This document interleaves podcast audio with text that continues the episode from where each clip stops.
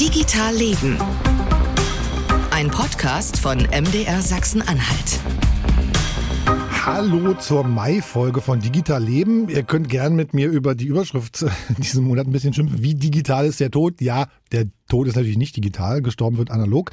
Aber ähm, weil unser Leben vom Digitalen durchsetzt ist, passiert, glaube ich, rund um das Thema Tod und Sterben ganz viel Digitales. Darüber wollen wir heute reden. Ähm, aber bevor ich meine beiden Gäste vorstelle, wir haben eine Sprachnachricht bekommen aus Schleberoda. Vielleicht erinnert ihr euch, im Dezember, Folge 63, hatte mir Christian Jörg und Felix, die waren hier und mit denen habe ich gesprochen, war dann so begeistert über ihre Idee in Schleberoda, das ist in der Nähe von Freiburg, ein kleiner Ort.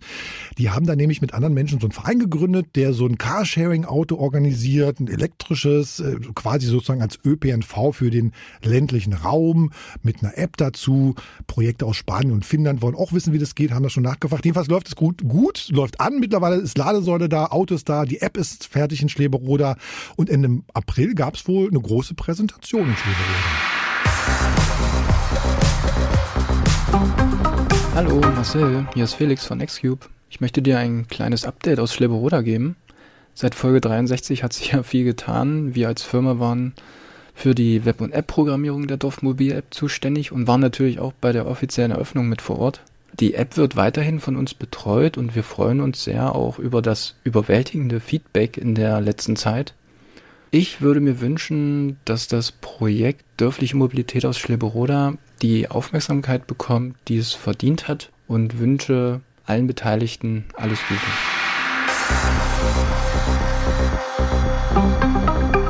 Also viele Grüße und vielen Dank äh, nach Schleberoda.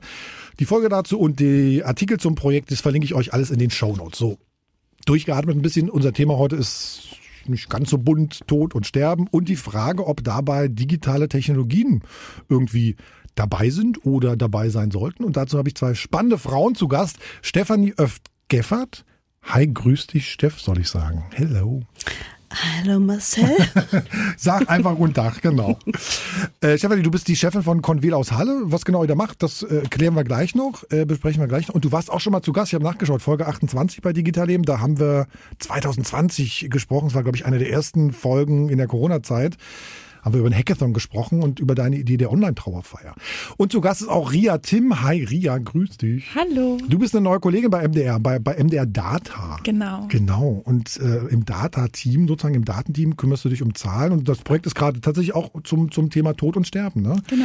Und als neue Kollegin oder die neuen Kollegen bei uns stellen sich immer mit, mit einer E-Mail bei uns im, im, im Haus vor, ne? so, so einen kleinen PDF angehängt. Ähm, und da hast du geschrieben, ich habe es nochmal nämlich rausge, rausgesucht gerade, Ehrenamtlich arbeite ich als Sterbebegleiterin im Hospiz, eine Arbeit, die mich sehr prägt. Und da dachte ich, Moment mal, Daten und, und, und, und Sterben, das, das, das muss doch was bei Digital Leben, muss doch bei Digital Leben äh, rein. Ne? Und da war ich sehr beeindruckt, als wir telefoniert haben. Du wirktest du, beim, beim ersten Mal telefonieren, darf ich sagen, wie alt du bist? Ja, klar. 21? Genau. Äh, da, Stefanie, die Ria so ganz entspannt und so geerdet, wo ich dachte, oh Gott, wenn mich jemand mit 21 gefragt hätte, mach doch einen Podcast mit, wäre ich bestimmt bzzzt. Bin ich ja jetzt noch. Also das war nicht spannend. Also schön, dass du da bist. Du schreibst ja auch, wohnst in Leipzig und schreibst auch für die Kollegen vom Tagesspiegel Background ab und an Genau, mal ja. über, über GovTech-Themen. Gov Go Government Technology, so Mhm. Kram. So Sachen, über die ich mich auch immer mal ärgere. Ist da was mich so ein bisschen wundert, ehrlich gesagt? Jetzt reden wir über so ein Thema Tod, Sterben, grob im Sozialen. Oder sind zwei Frauen da, ne? Das ist so typisch, oder? Ja, Ja, ne? voll natürlich. Also Warum? ich meine, ich glaube, das hat voll viel mit Prägung zu tun. Also was mir als, ich habe einen kleinen Bruder und was mir so als Mädchen zugeschrieben wurde, waren halt immer die sozialen so Tätigkeiten, war das Empathische und ich glaube, deswegen ist es ja auch so, dass viel mehr Frauen oder weiblich gelesene Personen soziale Berufe ausüben. Und weil prägt es sich eben, auch im Digitalen. Ja, bestimmt, ja. Und ich glaube auch, also in meinem Hospizkurs damals waren neun Frauen und ein Mann. Und das habe ich auch immer so erlebt in jedem Hospiz, in jedem Hospizdienst, dass es viel, viel mehr Frauen sind, die sich da engagieren und dass sich Männer das auch oft nicht zutrauen oder es ihnen nicht zugetraut wird oder sich auch nicht verantwortlich fühlen für sozi soziale Tätigkeiten. Das heißt, was ich verstanden habe, ist, wenn man da ehrenamtlich tätig sein will, macht man einen Kurs von euch. Genau, das ist eine Ausbildung, eine, Eine nebenberufliche Ausbildung. Deshalb ähm, ein Jahr. Also es kommt ein bisschen drauf an, welchen Träger man hat. Mhm. Ich habe bei der Caritas das gemacht in Heidelberg ähm, und da hat es ein Jahr gedauert. Das waren, boah, ich weiß nicht mehr, acht oder neun Wochenenden, Mhm. also Freitagnachmittag bis Sonntagabend. Ähm, zu verschiedenen Themen und dann haben wir 60 Praxisstunden gemacht. Also ich habe einen Monat dann Vollzeit im Hospiz ähm, gearbeitet oder geehrenamtet und ähm, dann habe ich ein Zertifikat bekommen. Wie, wie, wie, wie kommt man dann da drauf als junger Mensch? Ähm, das war ein bisschen random. Also einmal war ich schon immer vorgeprägt, weil ich habe drei Omas und eine von meinen Omas ist schon, glaube ich, seit 25 oder 30 Jahren Sterbebegleiterin und ich habe da als Kind viel mit ihr drüber geredet und ähm, ja, meine Eltern waren eher konservativ und zurückhaltend und haben nicht so gerne über Themen geredet. Und dann habe ich eben mit meinen Fragen immer ähm, mit meiner Oma, Oma drüber geredet. Ja. Und sie war so voll offen und deswegen hat mich das Thema schon irgendwie immer begleitet und beschäftigt. Und dann ist mein Opa vor drei Jahren gestorben und meine Oma war sehr allein in dem Trauerprozess und auch, das war halt in der Hochzeit von der Pandemie. Eine andere Oma. Genau, eine andere Oma. Und ein anderer Opa dann auch. Ähm, und es war in der Hochzeit der Pandemie und es war irgendwie richtig schwierig. Und dann habe ich mir gedacht, okay, irgendwie ist das nicht cool.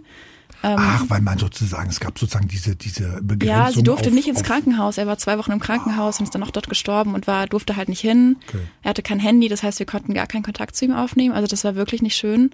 Und dann habe ich mir gedacht, irgendwie möchte ich alte Menschen in der Pandemie irgendwie unterstützen. Und ich bin ja so jung, deswegen bin ich auch nicht Risikogruppe und ich kann mich schnell impfen lassen. Und ähm, dann bin ich halt als Besuchsdienst ins Altenheim gegangen und da wurde ich dann irgendwann von der Leiterin vom ambulanten Hospizdienst von der Caritas in Heidelberg angesprochen, ob ich das nicht machen möchte, ähm, weil sie Gutes gehört hat und irgendwie das Gefühl hatte, dass ich da gut reinpassen könnte. Und dann war ich so, ja, voll gerne.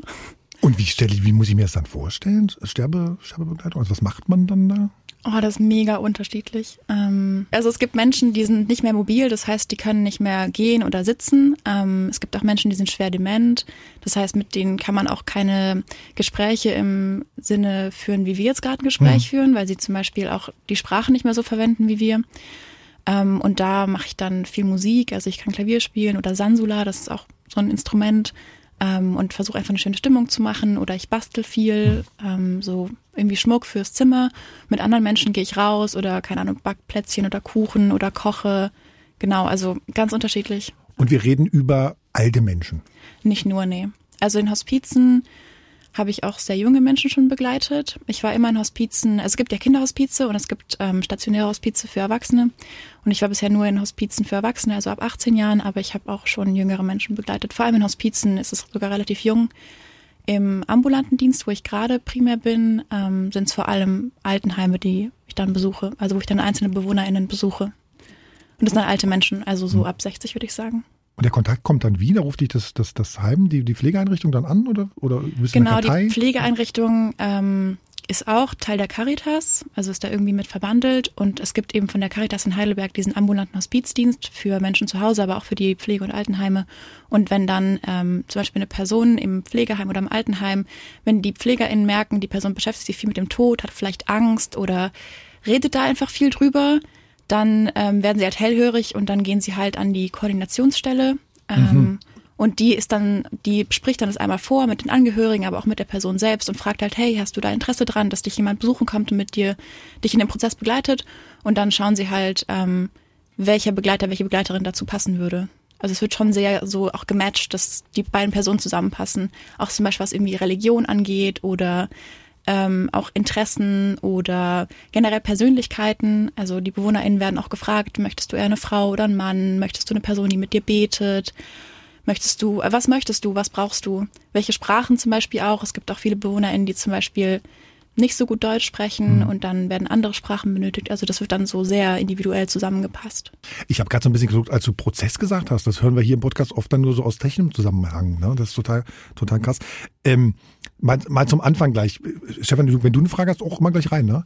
Was ich, warte, darf ich ganz kurz was ja? sagen? Was ich interessant finde, ist, dass Sterbebegleitung als extra ähm, Kurs zum Beispiel jetzt für dich ähm, angeboten wird, verrückterweise Leute, die Pflegeausbildung machen, zum Beispiel, also meine Schwiegertochter, die musste dann auf die alten Pflegestationen und so weiter und so fort und wurde damit mit diesem ganzen Prozess komplett allein gelassen. Mhm. Und überhaupt gar keine Auseinandersetzung. Es wird gar nicht integriert, der Tod, in die Ausbildung zum Beispiel. Das ist ein sehr absurder ähm, und das merkt eigentlich. man auch voll in den, mhm. also den Pflege- und Altenheimen. Mhm. Die PflegerInnen sind dafür gar nicht ausgebildet und die haben auch gar nicht, also da ist auch das Personalproblem halt natürlich riesig. Und ich habe das ja erlebt, wie im Hospiz gestorben wird, wie auf der Palliativstation gestorben wird, wie in Altenheim gestorben wird. Und ganz ehrlich, ich würde nicht im Altenheim sterben wollen. Also wenn ich es verhindern kann, werde ich das verhindern, definitiv, weil das ist so nicht überall und nicht immer, aber ich habe unwürdige Situationen erlebt und PflegerInnen, die nicht können, so, die müssen vier Personen aufwecken, waschen, zum Frühstück bringen, jeden Morgen. So, das ist unmöglich in einer Stunde. Also du hast 15 Minuten pro Person, wie soll das gehen? Und das ist halt auch mit dem Sterben. Sterben funktioniert halt nicht schnell und irgendwie effizient. Ja, das ist echt krass. Ich befürchte über so Ausbildung und Qualifikationen sprechen wir auch noch an anderer Stelle, im Zweifelsfall mal noch in, in, in der Folge. Ähm, Ria, kannst du uns zum Anfang mal wirklich die Geschichte erzählen, die dich am meisten mitgenommen hat bisher, dass wir es einmal sozusagen hinter uns haben? Ja, klar. Ähm, ich glaube, das war in meinem Praktikum. Ähm, da war ich in einem Hospiz, äh, da wo meine Eltern wohnen oder da wo ich herkomme, meine Heimat. Und ähm, da habe ich eine sehr junge Frau begleitet. Die war, glaube ich, so 24, 25 Jahre alt. Und sie hat sich explizit gewünscht, als sie gehört hat, dass ich da bin, dass ich sie halt begleite.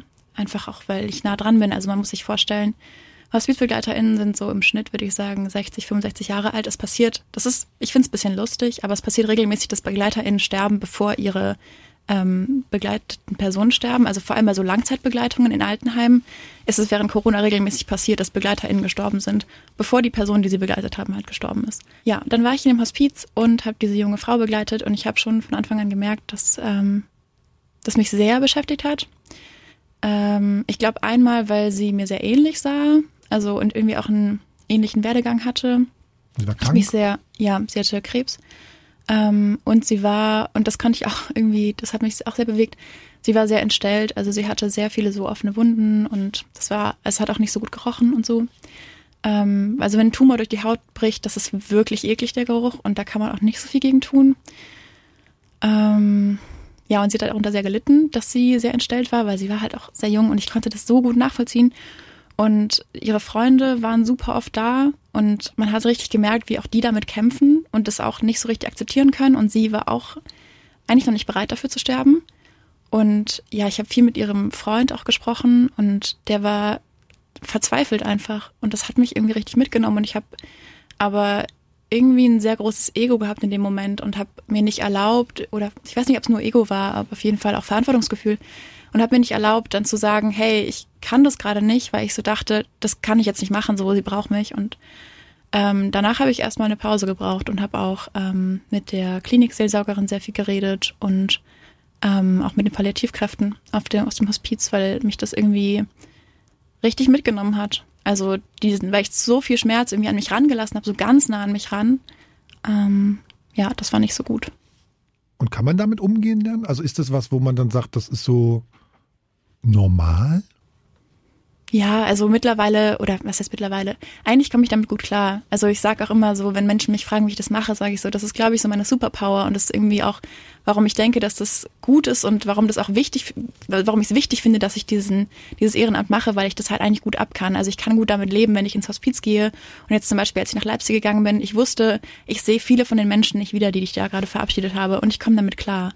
Und ich kann die Sachen eigentlich gut im Hospiz lassen, die mich da beschäftigt haben und ich kann auch, also ich habe schon neben vielen Betten gesessen, in denen Menschen gestorben sind und das belastet mich nicht. Also ich gehe dann nach Hause und mache die gleichen dummen Sachen, die halt 21-jährige Menschen häufig machen. Ja. Keine Ahnung.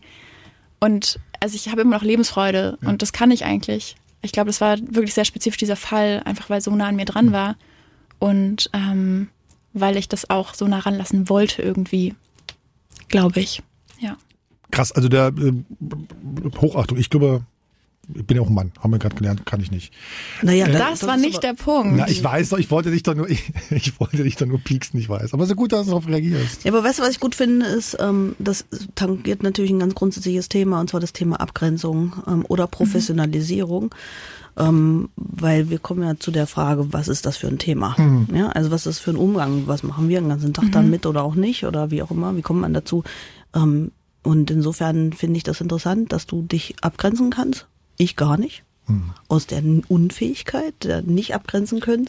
Also, wir haben auch sozusagen das nicht gelernt dann quasi, ne? Das ist ja das ist ein, Talent an der Stelle erstmal auch. Ich glaube, ich habe es auch gelernt. Also wir haben auch sehr viel Selbstfürsorge und sowas und auch okay. so, mhm. wie merke ich, so wann es für mich zu viel ist und wie gehe ich auf Menschen zu, wie bitte ich mhm. um Hilfe. Das haben wir alles im Kurs gelernt. Also das war auf jeden Fall auch eine Sache, die ich entwickelt habe, aber ich glaube, ich habe das grundsätzlich schon gehabt, dass ich den Tod nicht so angsterfüllend fand und auch, also ich habe das Gefühl, dass viele Menschen Angst vor dem Tod anderer Menschen haben oder sich von, vom Sterben anderer Menschen so abgrenzen, weil sie dann mit ihrer eigenen Vergänglichkeit konfrontiert werden. Mhm. Und davor habe ich halt keine Angst. Also, es, dass ich dann merke, oh, ich werde auch irgendwann sterben, das macht mir keine Angst mhm. und deswegen kann ich gut damit umgehen, dass andere Menschen sterben. Und ich glaube, ich, ich habe normalerweise diese Distanz wirklich. Also, dass ich so, ich kann sehr empathisch sein und auch sehr nah dran sein, wenn ich im Hospiz bin, aber dann danach sagen, okay, und jetzt lasse ich das los. Es geht einfach. Ich weiß nicht genau, warum ich das kann. Also finde ich beeindruckend. Äh, Ria und, und Stefanie, eins muss ja so sagen, das Ding heißt ja hier digital leben. Wir müssen ja. sozusagen auch mal gucken, wie, ja, wie kommen wir kommen digital ins Digitale. Rein, wie, wie kommen ins Digitale. Hm. Und ich muss vorneweg, äh, du kennst die Regel, glaube ich, äh, Stefanie, haben wir damals irgendwie eingeführt. Es gibt so ein Wort, was wir hier nicht sagen wollen und das passiert nicht, aber ich muss trotzdem einmal als Regel sagen, Digitalisierung da muss ich euch nochmal unterbrechen, wenn ihr das sagt. Ich glaube, aber Ach so, warte mal, waren das die 5 Euro? das, das, waren, genau, das waren damals die 5 Euro noch, genau. Das haben wir mit dem Geld haben wir irgendwie gelassen. Ähm, aber Ria, sag mal, wenn du jetzt sozusagen überlebst, überlegst, äh, Hospiz, Sterben, Tod, wo ist denn da sozusagen aus deiner Erfahrung, aus deinem Hospiz-Sterbebegleitungserfahrung, wo ist denn da digital im Einsatz? Ich habe mir die Frage als allererstes gestellt, als du mich gefragt hast, ja. ob ich mitmachen will, weil ich war so, hä, warum? Und ich glaube, so viel so viel, so eine große Rolle nimmt das vielleicht gar nicht. Also ich glaube, es ist super gut. Ich meine, ich habe jetzt keine persönlichen Erfahrungen, aber ich merke, dass für das Handy für Menschen im Hospiz oder auch im Altenheim super wichtig ist, mhm. weil halt viele Angehörige weit weg wohnen und dann mal zu Besuch kommen können, aber halt auch nicht die ganze Zeit bleiben. Vor allem auch während Corona war das gar nicht möglich, dass Angehörige mit dem Hospiz übernachten. Und dann war das halt super wichtig, im Kontakt zu halten und um irgendwie auch im Leben teilzuhaben, mhm. auch für Unterhaltung und sowas. Ich meine, wer schaut lineares Fernsehen? Keine Ahnung. Ähm, also ich würde es nicht schauen wollen. Ich weiß noch, ich war einmal im Krankenhaus, da gab es kein WLAN, das war dramatisch. Also es war wirklich schlimm. Mhm. Es war so langweilig. Ja.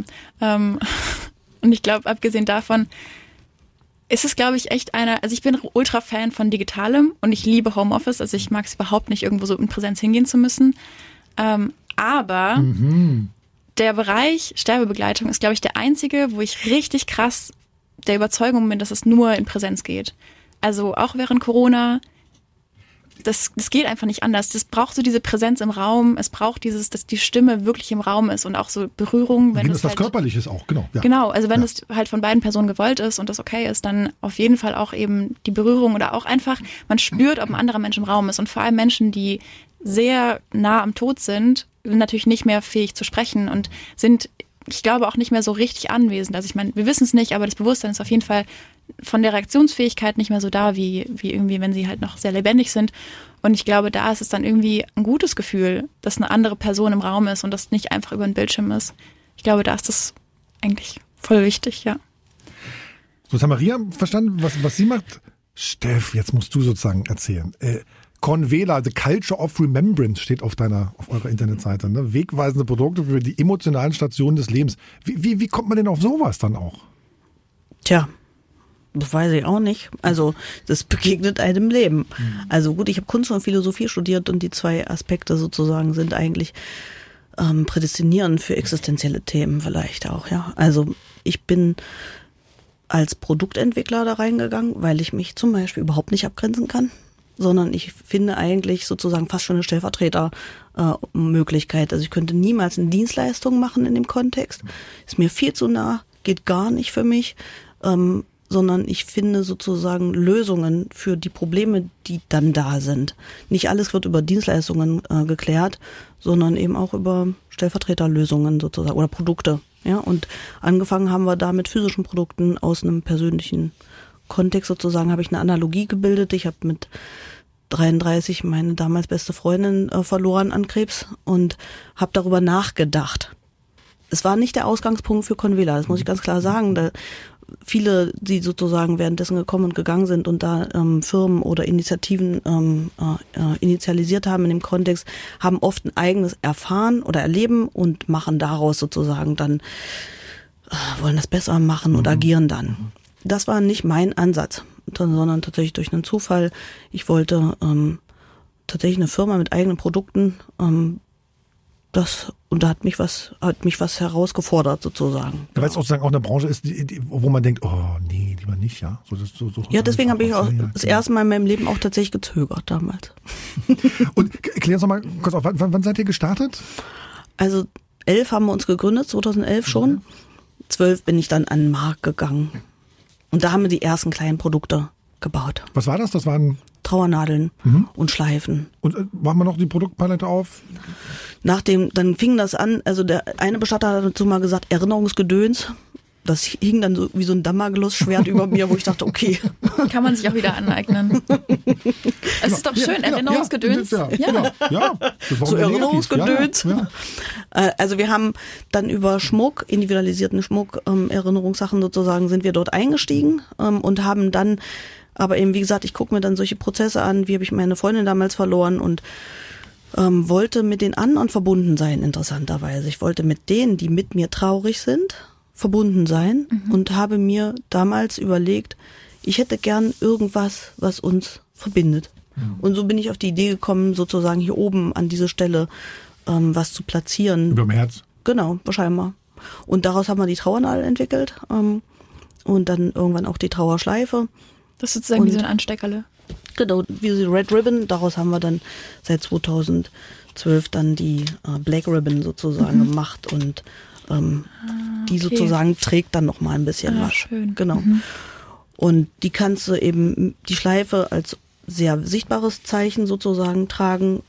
Und das war der Ausgangspunkt eigentlich dieses Produkt. Ähm, und über verschiedene ähm, Schmuckelemente sind wir dann über bis zur Gestaltung gekommen eigentlich tatsächlich, ähm, haben uns damit beschäftigt, was ist sozusagen eigentlich die Zukunft der Bestattung.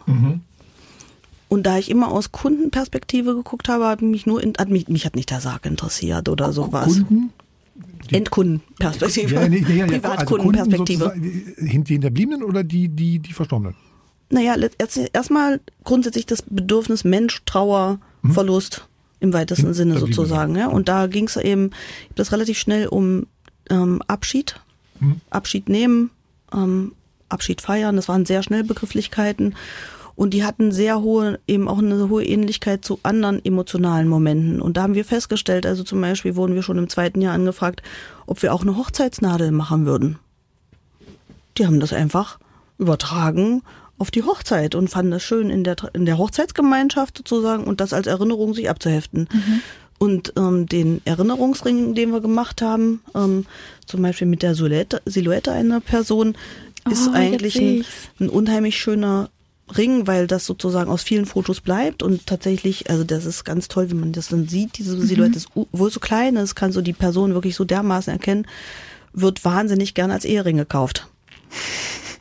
Ja, verrückt, ja. Also, so praktisch krass. sozusagen diese, also genau, so ein, so ein, so ein Scherenschnitt qua- quasi Du brauchst bloß, und dann, ne, genau, du hast das genau. Foto und dann modellieren wir sozusagen die sauber diese Linie genau nach Ja. und bauen das dann sozusagen 3D in den Ring, drucken den dann auch 3D. Ähm, Und man erkennt die Leute dann natürlich. es ist Aber es ist irgendwie auch schön, oder? Also, dass so Ja. dieses Thema, also dass, dass Menschen auf dieses Thema stoßen und es irgendwie sich auch das sich in anderen andere Bereiche genau, seines ja. des Lebens irgendwie integriert. Ja. Das war eigentlich genau der Punkt, deswegen Culture of Remembrance und Wege, des Lebens sozusagen, dass wir das geschafft haben in der Kommunikation, in der Kundenansprache und das vielleicht, bevor du mich dann noch mit was anderem fragst, ähm, das war für mich tatsächlich eins der wichtigsten, Fest, also eine sehr schöne Bestätigung, dass unsere Kun- Kundenansprache, dass es möglich ist, dieses Thema so zu integrieren, dass es keine Befindlichkeit gibt. Ja. Und das finde ich verrückt. Also wir, wir sprechen Leute eigentlich explizit auf den Tod an oder scheinbar Abschied. Ähm, wobei Wording für mich wirklich ein ganz wichtiges Thema ist, genauso wie die ganze Thema Ästhetik und so weiter und so fort wieder rangegangen sind. Ähm, und Abschied ist was anderes als Bestattung oder so Sterben. Das sind Teilbereiche sozusagen für mich. Ähm, ähm, und auf das wird unzulässig äh, eigentlich ähm, reduziert. Sondern es findet in diesem Lebenskreislauf statt. Und da gehören die anderen Sachen eben als emotionale Momente auch rein. Sag uns noch, sag uns noch mal sozusagen, versteht ihr euch als Startup? Also mal so Key Facts. Startup, Mitarbeiter, Investoren, Mhm. sag mal so. Naja, das ist ganz witzig, weil wir haben ja dann irgendwann die Produkt, die physischen Produkte ein Stück weit verlassen und haben dann angefangen sozusagen über diese The Fuel Marketplace ähm, ähm, und die Convela Cloud ähm, ganz also technische Lösungen zu entwickeln, ähm, wir haben auch gedenkseiten.de, größtes Gedenkportal, virtuelles. Wir haben also sehr viele digitale Produkte entwickelt. Oh Gott, da haben wir uns da damals mhm. getroffen. Ja, da mhm. ging es darum, ähm, Online-Trauerfeier, Online-Gedenkfeier. Ähm, wir haben dann bei dem Hackathon damals auch das Thema Überführungs-App äh, ja, entwickelt. Das stimmt, genau. Es, war, es ging, war, genau, genau. Im Hackathon war die Überführungs-App, genau. Also das ist sozusagen so, ne, eher so, so, so ja, Government, ich weiß nicht, so ja, Government, genau. ja, ne, mhm. irgendwie so Verwaltungssachen mhm. zu digitalisieren, genau, genau. Prozesse. Prozesse, genau. genau. Äh, genau. Aber verstehst du dich noch als Startup? Nee. Ja, wieder. Mit den neuen Geschäftsideen, die sich daraus in einer logischen Konsequenz sozusagen ergeben. Wie, wie viele Leute seid ihr? Also wir sind im Kernteam 15 Leute mit einem großen Netzwerk und wir werden immer mehr. Genau, das ist schön. Und ihr schreibt schwarze Zahlen? Wir schreiben auch schwarze Zahlen. Äh, mhm. Auch ist das auch irritiert mich jetzt an der Stelle. Ich Wo misst man das? Also letztes Jahr ja haben wir schöne schöne schwarze Zahlen geschrieben, aber letztlich, wenn man sich das Gesamtinvestment anguckt von ein paar Millionen, das dauert eben, bis man das dann wieder abgetragen hat. Und das Investment kommt hier auch von, von Förderbanken oder von? Genau. Also das sind eigentlich so die wichtigsten Unterstützer für uns. Ähm, Investitionsbank, äh, MBG, die können sich das vorstellen. Und was du sozusagen auch gesagt hast, irgendwie so Software-Sachen. Ich habe ein, ein, eine Sache bei euch schon Software-Sachen. Ja, Entschuldigung. Entschuldigung. Oh, lacht mich die Kollegin von Tagesspiegel JournalistInnen jetzt sagen immer, also so Menschen, die so gar keine Ahnung von Informatik haben, ja, ja. Software-Sachen. Oh, sie hat total recht. ja. Digitale Prozesse zu, zu, digital zu machen. Und du machst den Digital-Podcast. Ria, du kannst gerne. Soll ich, sollen wir einfach sagen, du machst die nächsten? Die mhm. nächste Folge? Ja, du machst die nächste Folge. Super, Mama, dann wunderbar. Bin ich schon gar nicht mehr hier. ja, dann holen wir dich wieder. So, einmal Konzentration hier bitte. Äh, digital, digitale Sachen zu machen, Dinge neu zu denken, anders zu denken. Äh, Vorsorgeplanung, das ist glaube ich das Letzte sozusagen, ne, was ihr, was ihr habt. Sag mal zwei Sätze also, dazu. Tatsächlich sind zwei Sachen, die wir gerade machen. Das eine ist Vorsorgeplaner und das andere ist hm. Abschiedsplaner. Und da sieht man schon, dass das eine was mit dem anderen zu tun hat. Und mhm. wie gesagt, für mich ist es, ein, ist es jetzt im Wirtschaftlichen, würde man sagen, Customer Lifecycle. Mm. Ja, nicht nur Bestattung, nein. Vorsorge. Also nach dem Spiel ist vor dem Spiel, wie es so ja. schön heißt. Ja.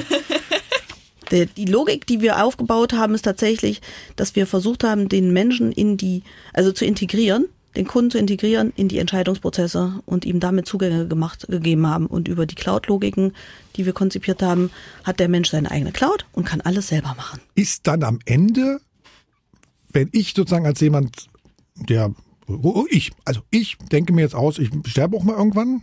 Das, das denke ich mir nicht aus, denke ich mir aus. Ich das weißt du, das erkennst du irgendwann. Hier wird aber auch jedes einzelne. Wort wird hier auf die Du darfst doch nicht so schlaue Menschen einladen. ja, es tut mir leid. Für mich ist es jetzt hier schon zu spät offenbar. Also, ich sterbe auch irgendwann und mm. stolper über deinen Vorsorgeplaner und irgendwann äh, fülle ich das aus und sage dann, liebe Hinterbliebene, Ihr müsst eigentlich nur noch einen Knopf drücken, dann passiert alles automatisch. Oh, das hast du schön gesagt mit dem Knopf. Genau. Ist das so? Ist, ist das, das wirklich so? Es gibt einen roten Knopf. Nein, du bist. Ich, ich muss mich doch nicht immer veralbern lassen. Nee, das meine ich richtig ernst. Also Wie? das ist tatsächlich, also das ist Sterbefall melden, ist letztlich der, der rote Knopf, ne? Also und im Idealfall hast du das eben vorher alles sinnvoll geregelt. Darum geht's. Und dann drückt irgendwer den Knopf, wenn es passiert ist.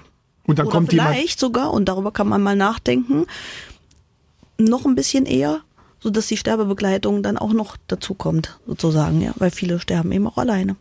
Genau. Und dann käme sozusagen der Bestatter nach Hause oder ins Heim, holt, holt das. Der Überführungsdienst kommt, der Bestatter nicht unbedingt. Wer auch immer, also kommt jemand, der die, die, die, die, die den Leichnam dann abholt, genau. irgendwo hinbringt, für die ganzen Unterlagen sorgt und es ist dann auch schon klar, okay, dann ist äh, x Tage später die Beerdigung. Mhm. Auf der Beerdigung passiert dies und jenes und es muss sich auch niemand mehr um den Stein oder um, um, die, um die Grabstätte kümmern. Das ist ein, ein Bestandteil der, eines Vorsorgeplans, genau. Das kann man doch so machen, oder? Also man kann das ja auch Aspekte davon. Machen. Deswegen, der Vorsorgeplan, ja. den wir, also was wir entwickelt haben, ist, letztlich einen ganzheitlichen Ansatz zum Thema Vorsorge. Mhm. Also es ist immer es ist schön. Wir sind, so auch. Wir, genau, wir ja. sind dann zum mhm. Beispiel auf der Messe und dann kommen die Leute rein und sagen, oh, das ist schön, ja, Vorsorge. Ja, ich habe auch schon eine Vorsorge. Und dann sagen wir dann, okay, was haben Sie denn? Und dann sagen die, äh, ich, ich habe so eine Vollmacht. Welche Vollmacht haben Sie denn? Haben Sie auch die Betreuungsvollmacht? Haben Sie die Patientenverfügung? Haben Sie, äh, nee, das habe ich alles noch nicht. Ja, okay. Und dabei haben wir festgestellt, jeder hat irgendeine Vorstellung davon und jeder meint irgendein Aspekt. Und dann haben wir festgestellt, es gibt eigentlich niemanden, der uns sagt, was dazugehört, was zu dieser Idee von Vorsorge überhaupt dazugehört. Und auch wenn es ein Lebensende betrifft. Und dafür haben wir einen sogenannten Vorsorgeplan entwickelt und gesagt, okay, das ist ein ganzheitlicher Ansatz. Wir informieren Menschen darüber, was zu einer Vorsorge gehört und das Ganze niedrigschwellig. Du gehst also nicht zum teuren Notar und sagst, hier Testament und dann macht ihr dann, ich meine, der berät dich ja nicht zu einer finanziellen Absicherung. Mhm, meistens nicht. Also, und ist sehr teuer, Also wenn er mit dir die einzelnen. des Kunden. Ja, und wenn er mit dir Dinge durchgeht, sozusagen, welche Vollmachten für dich relevant wären zum Beispiel. Ja, oder eine Patientenverfügung macht er mit dir auch nicht. Das macht, ist besser, man macht das mit einer Pflegerin oder jemand, die ausgebildete Advanced Care Planning ähm, Oh, das ist richtig äh, Beraterin ist. Und Richtig was? Das ist richtig gut. Ach so, richtig also gut. ich habe so viele, ich habe so viele Vorträge mir angehört, also Mhm. um rauszufinden, was ich alles brauche, weil ich eben das Genau. gerne für mich regeln wollte. that's Und the point. das war so, also allein die Information zu bekommen, was ist das aktuelle Dokument, was darf auf einer Vorsorge drauf, auf Vorsorgevollmacht draufstehen, was nicht und wie funktioniert das alles, wo muss ich die Dokumente hinlegen? Es war wirklich aufwendig. Und insofern haben wir jetzt eben gesagt, okay, auf der einen Seite gibt es sozusagen deinen Vorsorgeplan und da kannst du wie in so einem Kreis alles abfahren sozusagen und selber durch Do-it-yourself-Strecken sozusagen sich selber durchnavigieren. Du kannst aber auch zu jeder Zeit, ähm, und das kannst du dann hinterlegen, speichern. Du kannst es dir auch ausdrucken, wenn du willst. Mich jetzt damit arrangiert, dass manche Menschen sich das ausdrucken wollen. Auch nicht mehr in meiner Cloud speichern bloß. Ähm, aber okay, das akzeptiere ich Man muss noch. es doch im Krankenhaus mal vorzeigen oder nicht, so eine Patientenverfügung. Nee. Und das ist genau der Witz. Ah. Letztlich, du machst es dann schön und dann frage ich dich, ja schön, und, und wie kommt dann der Arzt im Zweifelsfalle an diese Information? Und dann sagst du, "Mm, mm, das weiß ich jetzt auch nicht genau. Und diese ganzen Stellen, wenn schon irgendwer was macht, dann macht das meistens nicht vollständig, dann macht das nicht richtig, dann liegt's irgendwo rum, keiner weiß, dass es da ist und so weiter und so fort. Und der behandelnde Arzt zum Beispiel, beim Thema, wenn wir jetzt aber beim Thema sind, Patientenverfügung, ähm, kommt schon gar nicht ran. Das heißt, Rettungsdienste, Kranken, also Ärzte, aber auch Pflegepersonal weiß gar nicht, was du dir wünschst. Und deswegen zum Beispiel sind wir gerade in, einem, äh, in einer Forschungskooperation mit der MLU und machen Advanced Care Planning digital, ACP digital. Ähm, das ist letztlich basiert auf einem Gesetz, ähm, was die Bundesregierung ähm, vergeben hat zum Thema Lösung für, also kümmere dich um die äh, Vorausplanung zum Lebensende. Das Gesetz gibt es, Inhalte gibt es nicht.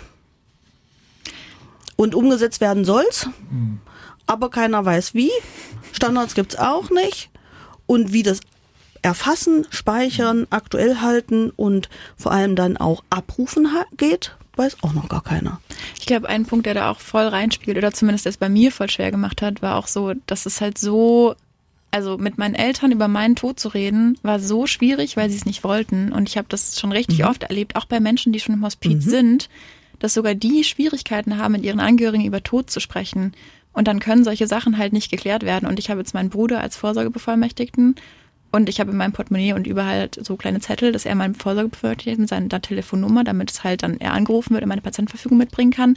Aber das war so schwer, da jemanden zu finden. Hätte ich meinen Bruder nicht, wüsste ich nicht, wer das machen soll. Und warte, so. da gehe ich gleich rein, weil das nämlich einer der zentralen Ansätze ist, weshalb wir gesagt haben, so, wir haben die digitale Lösung. Genau, nicht Super. digital ist, was aber wir ja. haben auch Vorsorgeplaner. Wir empowern Menschen mit relativ wenig sozusagen, aber Tools sozusagen relativ, kle- also vielen, auch zum Beispiel in einer Wiki, äh, einem großen Wiki dazu zum Thema Vorsorgeplanung und wollen letztlich Leute dazu bringen, also neutrale Berater zu sein für dieses Thema. Ja. Ja, sonst müsstest du zum Experten, na, dann müsstest die alle ablaufen. Mhm. Notar, Makler, Versicherungsmakler, Pflegekraft. Kann man nicht einen Chatbot all sowas machen lassen? Haben wir doch schon lassen? lange, Mann, Na ey. bitte, guck mal hier, deswegen frage ich doch.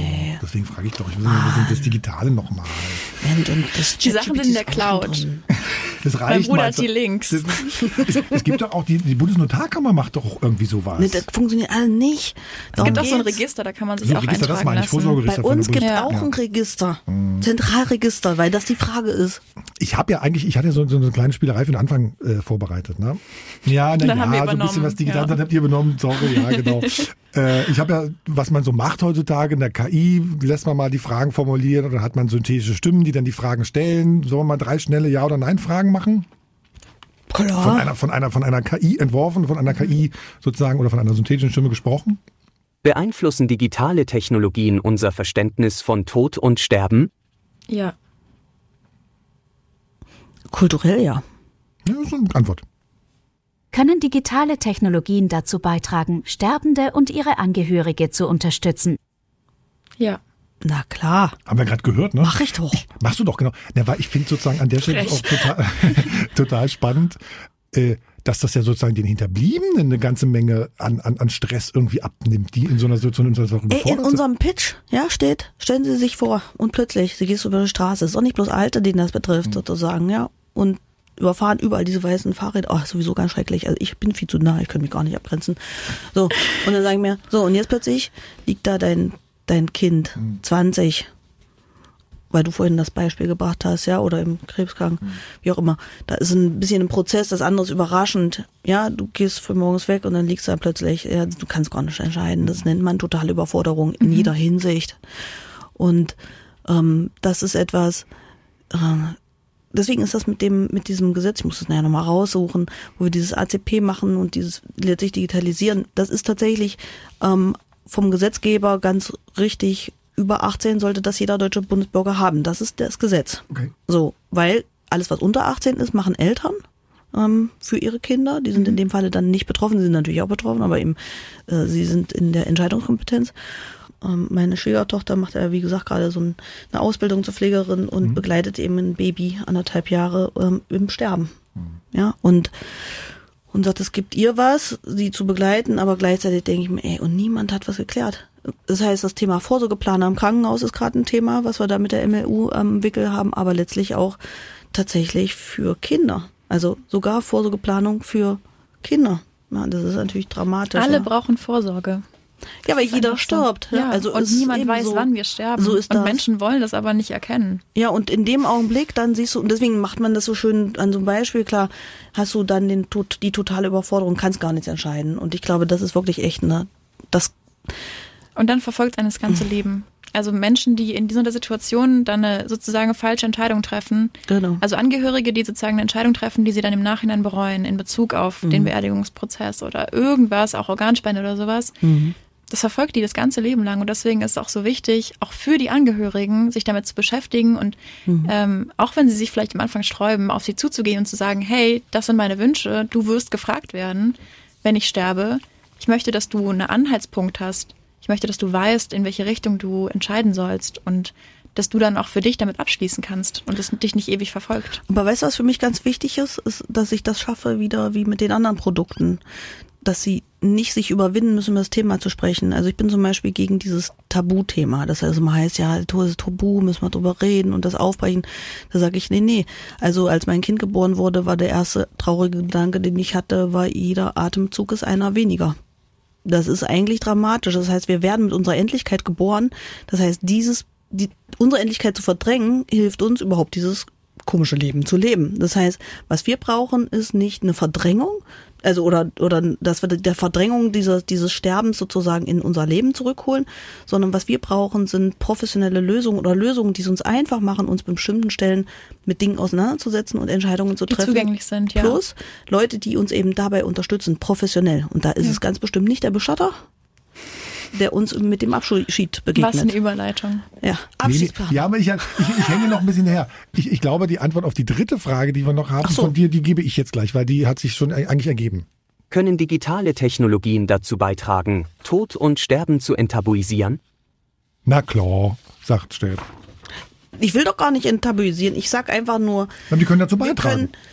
Die sollen den Tod nicht enttabuisieren. Der soll ruhig, der soll ruhig ein Tabu sein. Für mich ist das auch schön, wenn ich da nicht dran denken muss, äh, sondern ich möchte einfach Lösungen haben, die mir zur Verfügung stellen und zwar so, dass sie, dass ich keine Hürde habe und in in Angst falle oder sonst irgendwas. Ich habe zum Beispiel echt ein Problem mit dem Tod. Gefällt mir gar nicht. Und da bin ich richtig, also macht mich unendlich traurig.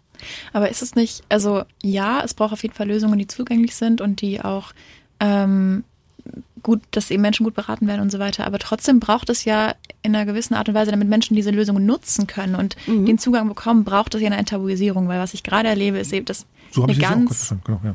ähm, eine ganz ablehnende Haltung, genau. Naja, und das glaube ich eben nicht, aber ich meine, da kommen wir jetzt vielleicht nicht weiter, sondern ich würde sagen, wir verändern Kultur, indem wir sie verschieben. Und das ist eigentlich das, was wir machen. Wir schieben die, das Thema woanders hin und diskutieren es anders. Aber Meinst du lösungsorientierter? Ja, also wenn wir sagen, zum Beispiel Abschiedsplaner sind Menschen, die auch schon Vorsorgeplanungen machen und äh, das ganz anders kommunizieren, weil sie es ganz anders in dein Leben reinstricken, sozusagen, ohne dass du das merkst, dass es diese Schwellen nicht gibt, weißt Mhm. Okay, du, ja, dann hast ja. du gar keine Berührungsschwierigkeiten, weil du das gar nicht, du hast diese Befindlichkeit nicht. Und wenn wir das schaffen, dann Mhm. Dass ist es die kein Lösungen Problem. so gut sind, dass sie Genau. wirklich so das Reingleiten sehr leicht machen. So ist es. So dass sie sich nicht so artifiziell anfühlen. Ja. Und dann hast du, dann ist es nicht, dann ist es nicht so weit weg, sondern dann gehört es dazu und dann weiß man, das geht da rein. Stell dir das mal vor, angstfrei. Ja, also, Dann bricht das Tabu nicht, sondern macht es einfach weich und So durchgängig. ist es. Ja. weil wir, weil es irgendwann dahin fließt. Weil es nun mal irgendwann dazu kommt. Genau. Ja. Das ist die Idee. Stefanie, bevor wir sozusagen auf das, was du gerade Be Bestatter gesagt hast, einmal, was wir, glaube ich, wenigstens mal abhaken müssen jetzt an der Stelle, ähm, das wird auch in den Medien oft besprochen, ne? digitaler Nachlass, äh, ist das was sozusagen, wie ist das mit den Hinterbliebenen, mit den Erben, kommen die eigentlich ins Smartphone von den Verstorbenen, auf das Facebook-Konto, auf das Online-Banking? Sind das eigentlich Fragen, äh, die in eurem Alltag sozusagen eine Rolle spielen? Ria, im, im, im, nicht, im, im, also, Bei jungen Menschen auf jeden Fall. Mhm. Also ich glaube, bei alten Menschen eben nicht so eine Online-Präsenz Mhm. oder so eine, so eine, so ein Fußabdruck im, in der, im Internet wie junge Menschen, aber ähm, das ist auf jeden Fall ein Thema. Ich meine, im Hospiz ist, glaube ich, auch eine andere Situation als zum Beispiel, wenn man einfach überfahren wird auf der Straße, weil das Menschen schon zumindest über ein paar Wochen wissen und viele sich dann auch damit beschäftigen, was mit ihrem digitalen Nachlass passiert. Ähm, aber ich erlebe schon, dass viele junge Menschen in meinem Alter, zum Beispiel, also ich habe ein Dokument mit all meinen Passwörtern und ich habe das so geregelt, dass mein Bruder darauf Zugriff bekommt und er genau eine Anweisung hat, was er mit den Konten machen soll, welche Konten es gibt, was mit denen passieren soll, wenn ich sterbe. Weil ich nicht, für mich nicht möchte, dass es für immer darum wabert, auch damit meine Eltern das nicht einfach sehen müssen oder sowas. stolpern aus Versehen. Genau. Ja, ja. Und ich möchte halt zum Beispiel nicht, dass meine Eltern darauf Zugriff bekommen. Deswegen finde ich auch gut, dass Plattformen diesen Zugriff nicht rausgeben. Ich weiß noch, ich weiß nicht, ob ihr Black Mirror kennt, die, die Serie. Da gibt es eine Folge, Smithereens heißt die. Ähm, eigentlich ist das Thema was anderes, aber da geht es auch darum, dass eine Mutter, ähm, deren Tochter sich suizidiert hat, Zugriff auf deren Social-Profile haben möchte. Und am Ende es auch bekommt und Manche atmen da auf und freuen sich für die Mutter und ich kann das Leiden nachvollziehen von ihr, weil sie halt Antworten sucht und halt denkt, in den privaten Nachrichten ihrer Tochter auf dieser Social-Plattform wird sie die finden. Aber trotzdem finde ich, das, das geht nicht. Und, aber ich glaube halt, wir müssen uns damit beschäftigen, was mit unseren sozialen Profilen passiert. So, ich weiß nicht, so ein bisschen wie wir uns auch damit kümmer, darum kümmern müssen, was mit unserem Haus, unserem Besitz passiert. So müssen wir eigentlich auch, so muss so ins Bewusstsein kommen, dass alles, was wir im Internet hochladen, wir uns auch irgendwie überleben müssen, was damit mal passiert, wenn wir sterben. Das ist natürlich schon sehr digital, der Nachlass dann. Ähm, Finde ich auch sehr spannend mit den ganzen Bildern. Auf der anderen Seite ist es sehr befriedigend. Also wäre befreiend, vielleicht auch diese Wust einfach über einen One-Click sozusagen zu löschen. Vielleicht Voll. ist das auch aber sehr man muss sich damit beschäftigen Ja, und ja. sich halt zu überlegen, was man Und möchte. wir haben tatsächlich diese Lösung, von der du gesprochen hast, sowohl auf der Plattform als Lösung. Das sind sogenannte Abmeldeservices, die wir anbieten sozusagen. Mhm. Ja. Ja. Ähm, Und das andere ist letztlich der Nachlass, den wir zum Beispiel auf Gedenkseiten haben, ja, wo du dann sagst, okay, die Mutter könnte ja sich einfach eine Gedenkseite für ihre Tochter anlegen und da Fotos sammeln und so weiter und so fort und andere Freunde dazu einladen, auch Geschichten dort zu erzählen oder sowas oder zu vernetzen. beim Abmeldeservice sozusagen, da muss ich dann bei euch sagen, okay, mein Facebook, Twitter, Tralala-Konto äh, äh, hat ja den Zugang und bitte meldet mich dann ab. Ja, das ist das, was du letztlich mit deinem Bruder machst, machen wir auf unserer Plattform sowieso schon. Du kannst also sagen, bitte hier folgende Zugangsdaten, hier das alles abmelden. Und das kann aber ganz niedrigschwellig auch schon, passiert das ja schon mit der Omi, die dann die Witwenrente beantragen möchte. Und das ist ja, oder, oder sowas, ja. Oder eben irgendwas verwaltet kriegen muss. Ich überlege gerade zusammen, wie der Prozess ist. Ach so, ja. Genau. Das legst du so an, du legst deine Cloud an und dann machst du ja alles. Da sind die Passwörter so drin, Zugang, Genau. die ganzen Zugangsdaten, die habt ihr sozusagen und dann loggt ihr euch quasi. Wir können uns da nicht einloggen, Nee, aber- aber, genau. hm, das macht dann das System oder eben jemand, der berechtigt ist. Oder wir werden initialisiert oder der Vorsorgeplaner genau, oder also, genau. genau, sozusagen das, was du im, im Portemonnaie hast oder beim, beim, beim Mit im, meinem im kleinen Dokument Bruder. Bruder, genau. Ja. Genau. Das haben wir digital, digital. Jetzt hätte ich fast das böse Wort gesagt. Oh ja, ja, ich habe Ja. schon. Ja, ja, genau. Wir Siehst du? digital Siehst du, siehst du, abgebildet. Habt ihr digital gemacht. So, ne, und ga- ganz crazy ist ja, ich habe hab ich dir vorhin schon erzählt, äh, äh, Ria, so eine Geschichte noch gelesen, so irgendwie ein Doku gesehen im Fernsehen, wo, wo so ein, der Gründer von so einer Kryptobörse, Quadriga CX, ähm, der ist ein Kanadier, ist 2018 in Indien gestorben und nur er hatte irgendwie Zugang zu einem dieser Wallets von der Firma. Ne? Niemand sonst konnte da angeblich hinter, hinten dran. Es gibt irgendwie einen Podcast auch dazu, weil es irgendwie so, so, so als Internet-Kryptowährungskrimi gilt. Aber ein paar Jahre später kam trotzdem jemand noch an das Wallet. Das ist nämlich irgendwie total, total gruselig. Also, Der hatte bei uns dann das, das Konto gefunden und geknackt. die, die, die Krypto-Wallets kann ich bei euch auch ablegen? Also die sozusagen die Zugangsdaten? Ja, vielleicht, ja klar, kannst du theoretisch alle mit ablegen. Wir haben einen digitalen Tresor. Insofern, da kommen auch Sachen an, die, an die wirklich keiner mehr rankommt, außer entsprechende Freigabeberechtigungen. Also die Geschichte über diese Nummer äh, verlinke ich euch auch. Wie gesagt, den Podcast Spiegel Online hat was dazu geschrieben äh, und, und, und eine Netflix-Doku gibt's. Verlinke ich euch in den Shownotes und in den Shownotes auch einen Link zu einer Folge vom ZDF-Magazin Royal von Jan Böhmermann. Da haben wir schon alle auch, als wir telefoniert haben, Ja, drüber gesprochen. Ne? Der hat ja neulich, äh, im März oder was, glaube ich, war's, äh, so sich mit Sterben oder eigentlich mit Bestattern tatsächlich beschäftigt. Und Chef, als wir telefoniert haben, äh, hast du gesagt, der war da viel zu brav. Ja, da war ich richtig enttäuscht. Was, was hast du gemeint? Naja, ich meine, da kann man echt ein paar ganz andere Geschichten rauszaubern. Also es war sehr handsam, fand ich. Also was ich ja gelernt habe, was mir jetzt nicht vorher nicht so bewusst war, also Bestatter brauchen irgendwie nur einen Gewerbeschein und keine besondere Ausbildung. Bis 2004 haben Krankenkassen einen Teil der Beerdigungskosten übernommen und Tote müssen in Deutschland auf dem Friedhof beerdigt werden. Das ist irgendwie alles streng geregelt, aber eben rund ums Bestattungswesen, um das Bestattungsinstitut, Bestattungsunternehmen wird da nicht so ganz Gibt's genau hingeschaut. Das, ist, das ist war mein Eindruck, jetzt richtig, Ja, ja? genau. Und so ist es ja auch. Die Leute kommen dann dahin und dann, dann läuft das ja so ab, wir kriegen einen Anruf, der Opi ist jetzt mit 180 überraschend gestorben. Oh Gott, was mache ich jetzt? Ja, ich bin nicht völlig überfordert. Was mache ich denn jetzt? Ja, dann sagt die Pflegerin, Sie müssen schnell abholen. Muss man wissen, in dem Augenblick, wo jemand stirbt, ähm, bezahlt auch keiner mehr dafür. Also sehen die Krankenhäuser zu, ja, Betten frei machen und weg irgendwie, ja, und Angehörigen kümmern und so weiter. Schwierig, ja, also so eine Sache. Und insofern, also dieses weg. So, und dann gibt's dann eben, dann zieht dann, dann sagt er, okay, wir müssen jetzt ganz schnell dafür sorgen, dass der Bestatter den abholt. Fällt schon mal Bestatter. Warum Bestatter? Ich muss eine Gewerbezulassung haben, ich muss ja kein Bestatter sein. So, okay. Also der, das ist schon die erste Fehlauskunft. Also, er muss nicht sofort weg. Zweite Fehlauskunft, brauchst gar keinen Bestatter. Dritte Auskunft ist, äh, wenn, dann sagt er, okay, haben Sie da eine Empfehlung? Ach, ich weiß jetzt gar nicht, wen ich nehmen soll. Wissen Sie jemanden? Und dann zieht die da aus dem Kittel so eine kleine Karte raus und sagt, mit dem haben wir ganz gute Erfahrung. Wettbewerbsverbot. Also das ist Korruption und nicht umsonst wird der Bestatter gerne als so ein, ähm, wie sagt man, wie so ein, so ein Aasgeier am, an der Hintertür des Krankenhauses visualisiert, weil sozusagen da gibt's tatsächlich also einen, dreckigen Wettbewerb. Ist so, ja? Ja, und das ist verboten. Das äh, gibt's, gar- darf gar nicht so sein. So, genau. Und das kannst du ändern, indem du sagst, entscheide das einfach vorher. Ist auch so lustig, weil ich habe vorhin, ähm, haben wir auch darüber geredet, Marcel und ich, und ich war so, das wundert mich gar nicht, überall wo Geld zu holen ist, werden Menschen einfach gruselig und grausam. Und Marcel Ich war so, war immer noch so richtig geschockt. ich war so, ja, natürlich. Und die versuchen zu verkaufen und das ist ein ganz wichtiger Aspekt natürlich, ja. Und deswegen ist es einfach, die Kalkulationsgrundlage liegt am Sarg und die, die ist bei 10, äh, bei Faktor 10 bis 20. Und äh, dumme Sprüche wie, äh, ich möchte einen einfachen Sarg haben und dann kommt der Spruch, ja, aber ihre Mutter ist doch mehr wert. Das können wir nicht so machen. Da gucken doch alle. Wie schnell das geht, dass wir darauf reagieren und sagen, ja, oh Gott, ja stimmt, meine Mutter ist doch mehr wert. Und so weiter. Und schon ist das Ding verkauft. In Corona-Zeiten, schönes Thema, abgeholt in so einem Sarg mit dem teuren Eichensarg. Und dann wollte eine Freundin, hat gesagt, nee, der Vater, wir wollen den anderen Sarg. Nee, das geht nicht mehr. Also das, das können wir auf, aus Infektionsschutzgründen nicht machen.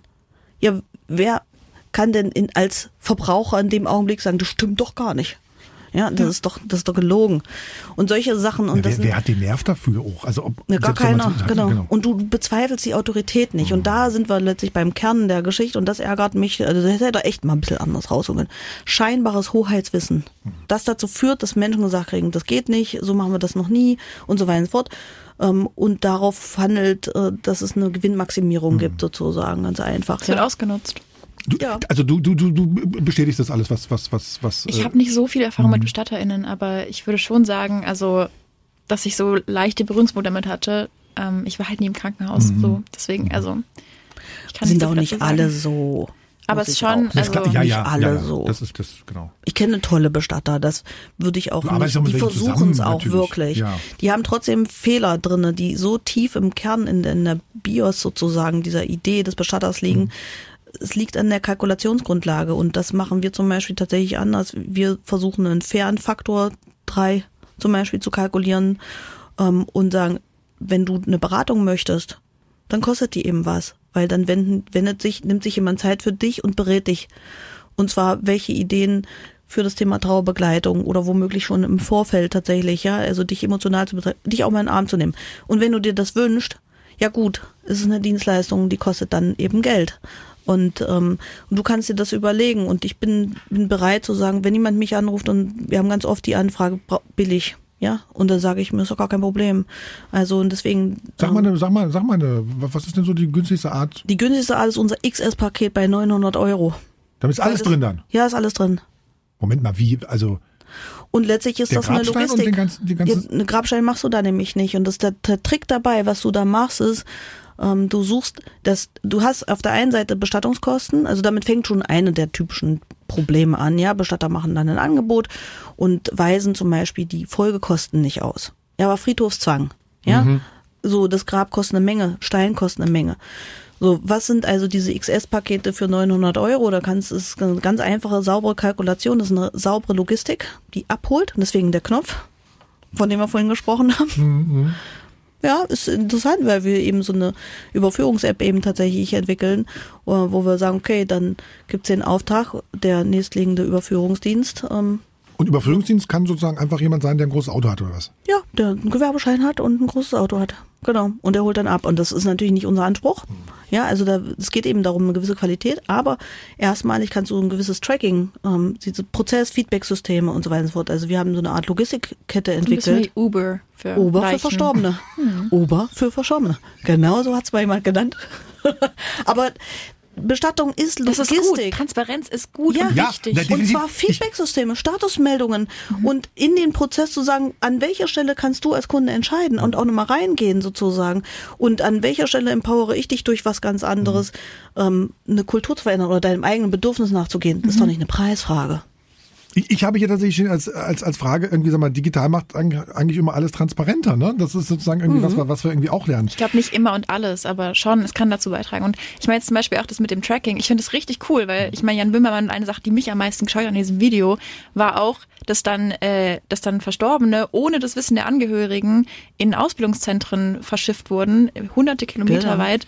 Und es könnte halt nicht passieren. Und also dann haben die Angehörigen geklagt und dann war im Endeffekt irgendwie klar, dass der Vertrag so war, dass der das zwar durfte, aber trotzdem ist es nicht richtig. Was ja bei dem Digitalen auffällt, ist, dass offenbar ja die Prozesse die analogen Prozesse irgendwie krumm sind, wenn es digital auch nicht funktioniert. Sind die analogen Prozesse hier auch krumm?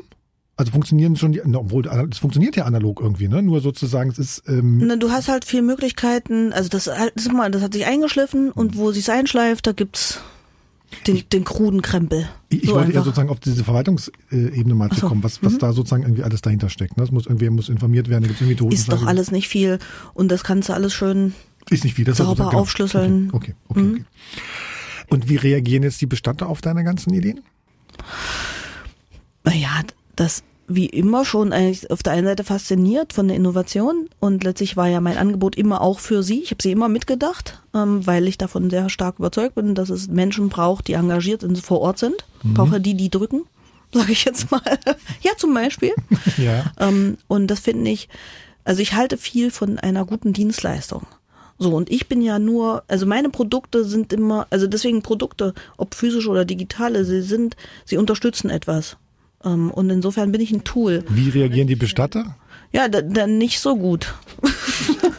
Mit Angst. Die versuchen ja zu manifestieren und letztlich äh, Dachverbände versuchen eben schon seit vielen Jahren ähm, äh, eine Ausbildungspflicht, eine Meisterpflicht und wurden wieder abgeschmettert und so wird es auch bleiben und das ist auch richtig so, weil es Quatsch ist, sozusagen, ja. Und insofern versucht man natürlich so seine Fründe abzustecken und zu manifestieren, fest zu betonieren über Lobbyismus und so weiter. Aber das wird nicht funktionieren. Das ist schön. Das ist gut. Also Aber es gibt immer wieder welche, die das auch gut finden. Digital sozusagen stellt so eine Machtfrage auch. Ne? Dadurch kannst du ganz schnell Machtfragen irgendwie stellen. Definitiv, ja. Mhm weil eben Information Macht ist. Also Wissen ist Macht. Ich weiß nicht mehr, welcher Philosoph oder Philosophin das gesagt hat. Vielleicht weißt du es. Du hast es gerade gesagt. Aber ich bin sicher nicht die Erste, die es gesagt hat. Aber es ist wirklich so. Ich finde das super wichtig und deswegen finde ich auch, je früher man sich damit beschäftigt, desto mehr kann man das in seinem Kopf so herumdrehen und wälzen und sich selbst Gedanken dazu machen und desto mündiger ist man und desto mehr Entscheidungen kann man selbstbestimmt treffen und das ist super wichtig. So, jetzt haben wir sozusagen über die, über die vor allem, also nach meinem Gefühl vor allem über die Hinterbliebenen gesprochen, was die sozusagen irgendwie machen müssen und worauf sie achten können und was, was, was digital da an der Stelle geht. Ich habe jetzt noch eine Zwischenüberschrift mir aufgeschrieben, digitale Unsterblichkeit. Ne? Also nochmal so äh, die, digitale und die technologische Brille äh, auf, äh, aufgesetzt. Kann ich mich bei dir auch einfrieren lassen? Kryonik? Nee, also würden wir als Dienstleistung vielleicht gucken, wo wir Dienstleister finden, die wir Ja. dann dir anbieten, ja. Über den Marktplatz ist es dann buchbar. Aber warum würdest du das wollen, Marcel? Nee. Ach so, okay. Du wolltest nur einfach mal abchecken, Ja. weil Wissen es macht. genau. Nee, würde ich nicht machen. Nee. Warum nicht? Weil ich, da, ich glaube nicht, dass das funktioniert. Okay, also Ich glaube, die größte Schwierigkeit dabei, also ich würde es machen, ähm, aber Echt? die, ja, die größte Schwierigkeit ist, dass ich vielleicht den Zeitpunkt nicht, also ich bin, also den, weißt du, das Problem ist ja, du musst, du kannst ja nicht erst einfach nur sterben und dich dann einfrieren, sondern eigentlich müsstest du einen vorher. Zeitpunkt bestimmen. Ja. Wie willst du denn das machen? Also ich, das, das ist für mich die größte Herausforderung. Ansonsten finde ich das überhaupt gar nicht problematisch. Also ist so interessant. Ist aber würdest du es mit der Option. Hoffnung machen, wieder aufgetaut zu werden? Klar, also ich bedauere gerade die Dynamik, die jetzt hier so stattfindet und so weiter. Also es kommt ja jetzt alles so, wie ich mir das schon mal schon vorgestellt habe. Und ich, ich würde gerne noch 300 Jahre, also ich meine, Und das ist doch besser. Nee, anders. Und das ist, mich interessiert immer mehr weiter vorne. Und, und Okay, also das- Veränderungen finde ich toll und deswegen. Ich würde dann gerne wieder aufwachen und gucken, wie sieht's denn dann aus? Ich bin Ja, so das würde ich neugierig. natürlich auch gerne, aber Na, ich glaube- ich glaube, dann das- lassen, machen wir das zusammen. Wir gehen zusammen ins Eis. Ich, aber ich, ich also ich, ich glaube nicht, dass, das- dass, das- dass das funktioniert. Ähm, wirst du es machen? Nein. Nee. Warum Äh, nicht?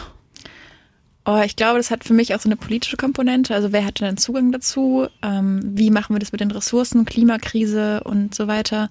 Und ich glaube auch, ich mag Vergänglichkeit. Also ich mag, dass die Zeit vergeht. Ich mag, dass ich, dass, dass alles irgendwann zu Ende ist. Ich finde, für mich macht das irgendwie auch den Wert aus. Und ich habe mir sehr viele Gedanken darüber gemacht, warum. Ich habe noch keine irgendwie wasserdichte Erklärung, aber ich mag das. Ich würde nicht für immer leben wollen.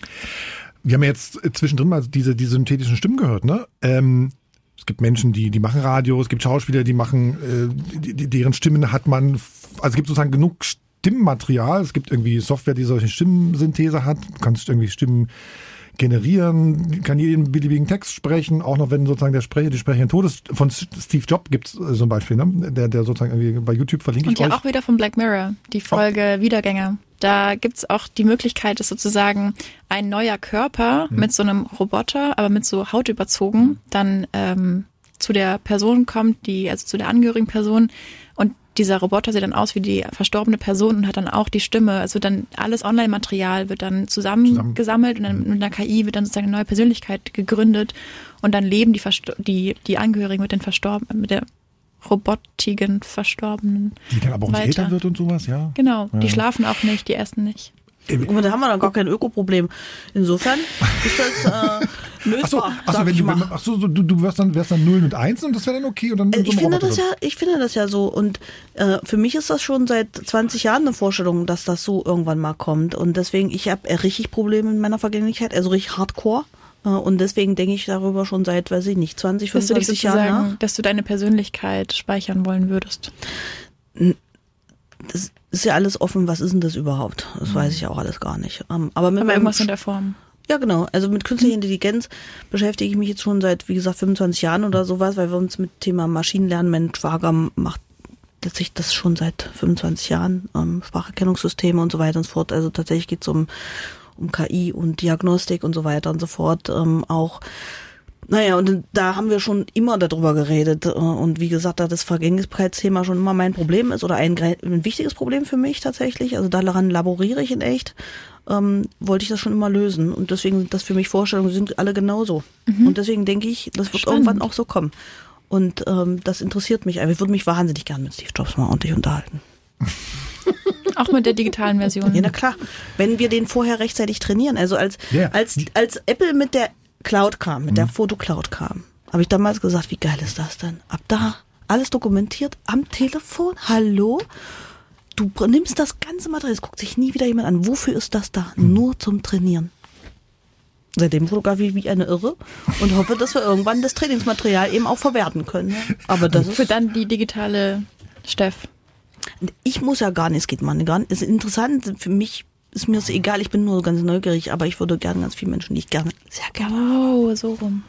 Ja, Verlustprobleme. Gibt, ich habe hab zwischendrin natürlich auch mal irgendwie gegoogelt. Es gibt so, eine, so, so, so einen Anbieter, äh, Character AI, da kannst du tatsächlich chatten, also jetzt erstmal nur ums, ums, ums Chatten mhm. und dann äh, klingt das so wie Karl Marx oder Churchill, Nietzsche, Plato, Abraham Lincoln und sowas. Ne? Also die haben sozusagen die, die deren, deren, deren äh, Texte sozusagen da ver, ver, verhackstückt.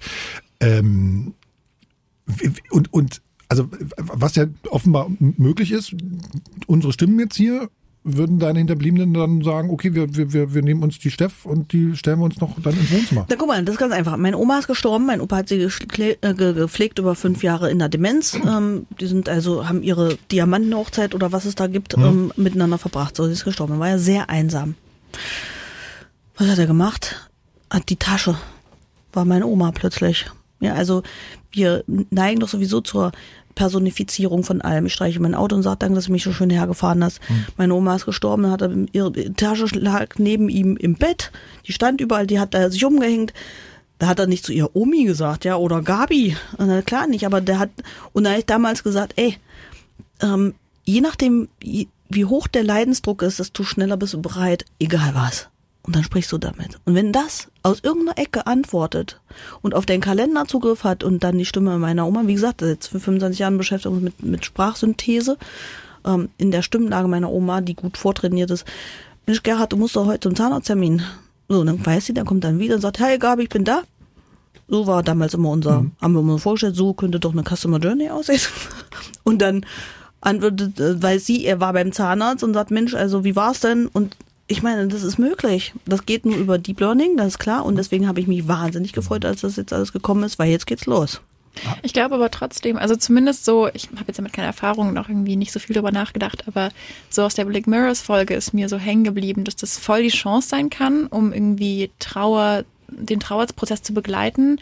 Aber zumindest in der Black Mirrors Folge ist es so, ähm, dass dann die Person vereinsamt und sich sehr auf diesen, der heißt Ash, der verstorben ist und jetzt eben noch als Roboter wiedergekommen ist, sehr darauf fokussiert und sich von allem anderen abgrenzt und dadurch eben mh, mm, verdrängt, dass die Person gestorben ist. Aber das findet interessanterweise, warte ganz kurz, trotzdem statt. Und gerade bei Eltern, die ihre Kinder verlieren, hört das nie wieder auf.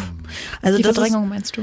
Nee, sondern dieser Fokus da drauf und der Rest, der Alltag, also die Welt wird verdrängt eigentlich. Ja? Ah, okay. Und deswegen im Übrigen Convela ähm, ist Vela ist eine kleine Wolkenformation, die fliegt immer mit großem mit. Und das war damals eigentlich die Idee für Erinnerungskultur, dass Erinnerung als kleine Wolke mitfliegt. Wenn's, mhm. Wenn die zu groß ist, verdrängt, dann ja. wird's zu dunkel, dann wird's schwer. Mhm. Und äh, gar kein, also es ja, also ohne Erinnerung wäre auch nichts. Also, aber dass es das richtige Maß hat. Und das mhm. ist natürlich die Frage, was ist gesunde Trauer, was ist gesunde ja. Angst, was ist und wie gesund. Kann, wie kann es begleitet werden von wie, außen? Genau. Was für Angebote brauchen Menschen? Exakt.